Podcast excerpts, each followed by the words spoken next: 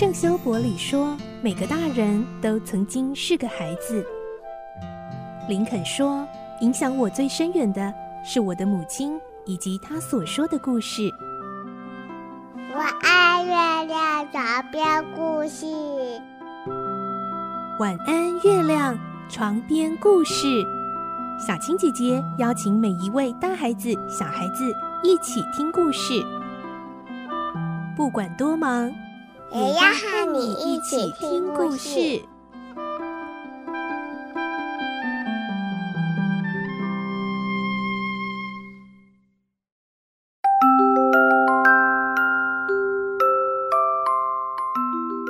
晚安，欢迎你和我们一起听故事。我是小青姐姐，我们继续来听科学怪人的故事。今天是三十一集，我们会听到怪物知道维克多竟然反悔，不愿意为他打造伴侣，发狂怒吼，并且誓言将在维克多的新婚之夜带来灾祸。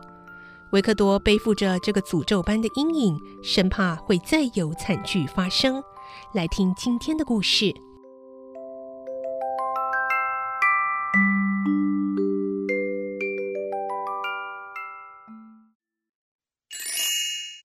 科学怪人三十一集，阴影。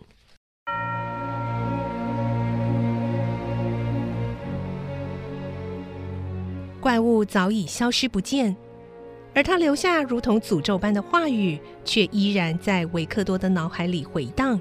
你会后悔的。当我在苦海中浮沉的时候，你还妄想能继续过着快乐幸福的日子吗？你摧毁不了我的报复心理。你只会让它不断的壮大，在你的新婚之夜，我将与你同在。维克多一想到下个牺牲者可能是谁，浑身就不寒而栗。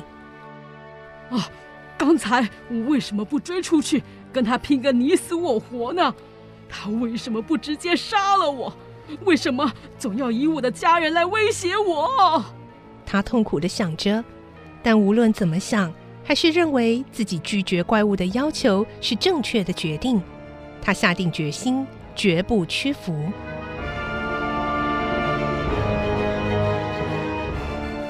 维克多像一缕孤魂，在小岛上飘来荡去，就这样浑浑噩噩过了两天。到了第三天，一个好心的渔民替他带来一个包裹。里头是一些来自日内瓦的家书，以及一封克勒佛从博斯发来的信。克勒佛在信中表示，他一直很想去印度一趟，现在透过伦敦友人的安排，已经有了具体的计划，估计不久后就可以出发。因此，他要求维克多早日回到博斯和他会合，两个人一起南下。他还在信末这么写着：“你去了那么久。”我还真有点担心，你再不回来，我只好去找你了。这封信唤回了维克多的精神，他知道去印度一趟一直是科勒佛的梦想，现在终于要成行了。他由衷地为科勒佛感到高兴，他决定尽快告别这个小岛，回到博斯去和科勒佛团聚。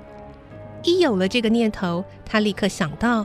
不该把做了一半又被扯烂的作品残骸留在这里，以免日后引起居民不必要的恐慌。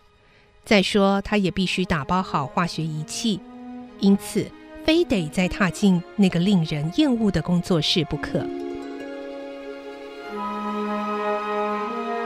他鼓足勇气打开了实验室的门，看着散落在地上未完成的人造人残骸，感到触目惊心。仿佛是个活生生的人体似的。他先将工具通通收拾妥当，带到海滩一一清洗，再回头把残骸全部放进一个大篮子里，加了一些石头增加重量，打算天黑后将它们丢进海底。到了夜里，月亮高高升起，维克多把篮子放到一艘小船上，出海到离岸大约四英里远的地方。途中遇到几艘回航的渔船，他刻意回避渔民们好奇的眼神，不想和任何人交谈。终于来到没人的海面上，一片乌云飘了过来。他趁乌云遮蔽住明月的瞬间，赶紧把沉重的篮子抛进海里，甚至还凝神倾听了一下篮子下沉时的声音，才将小船驶离那个地方。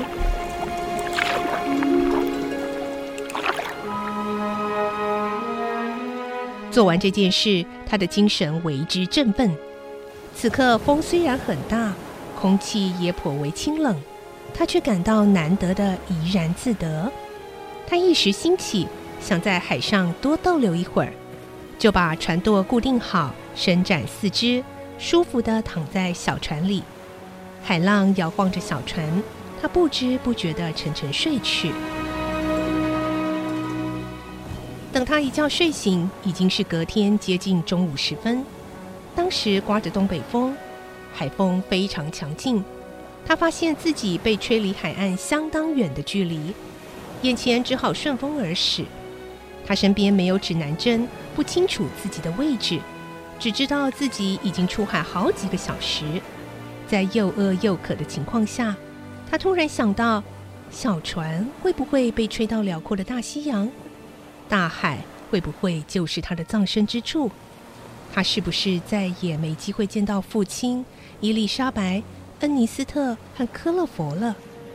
一想到这里，维克多不禁冲着满天乌云大喊：“恶魔，这下你该满意了吧？”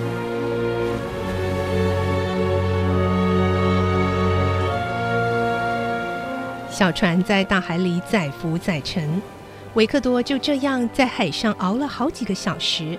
他一度感到非常绝望，但就在傍晚。风势慢慢趋于缓和，他看到了一条地平线，这表示陆地就在前方了。尽管受到饥饿和疲惫的折磨，维克多在求生意志的驱使下，仍然奋力地往陆地滑。经过一番挣扎，好不容易到达岸边。当他气喘吁吁地爬上岸时，一些人陆续围了过来，他们的态度十分冷漠。甚至可以说有点敌意，毫无伸出援手的意思。维克多虚弱地问：“请问，这里是什么地方？”一名男子粗声粗气地说：“一个讲求正义的地方。朋友，你必须去柯文法官那里说明一下。”柯文法官？啊，为什么？难道？这里不是个自由的国家吗？另一名男子回答：“这里啊，当然是一个自由的国家。对好人来说啊，哪里都是自由的。为什么你们这么无礼？我知道，按照传统，英国人不会对陌生人这么不客气的。嗯，我们可不知道英国人的传统是什么。但是啊，我们爱尔兰人的传统啊，一向是痛恨暴徒。走。”现在啊就到科文法官那里去。说着，众人上前拉扯着维克多朝镇上走去。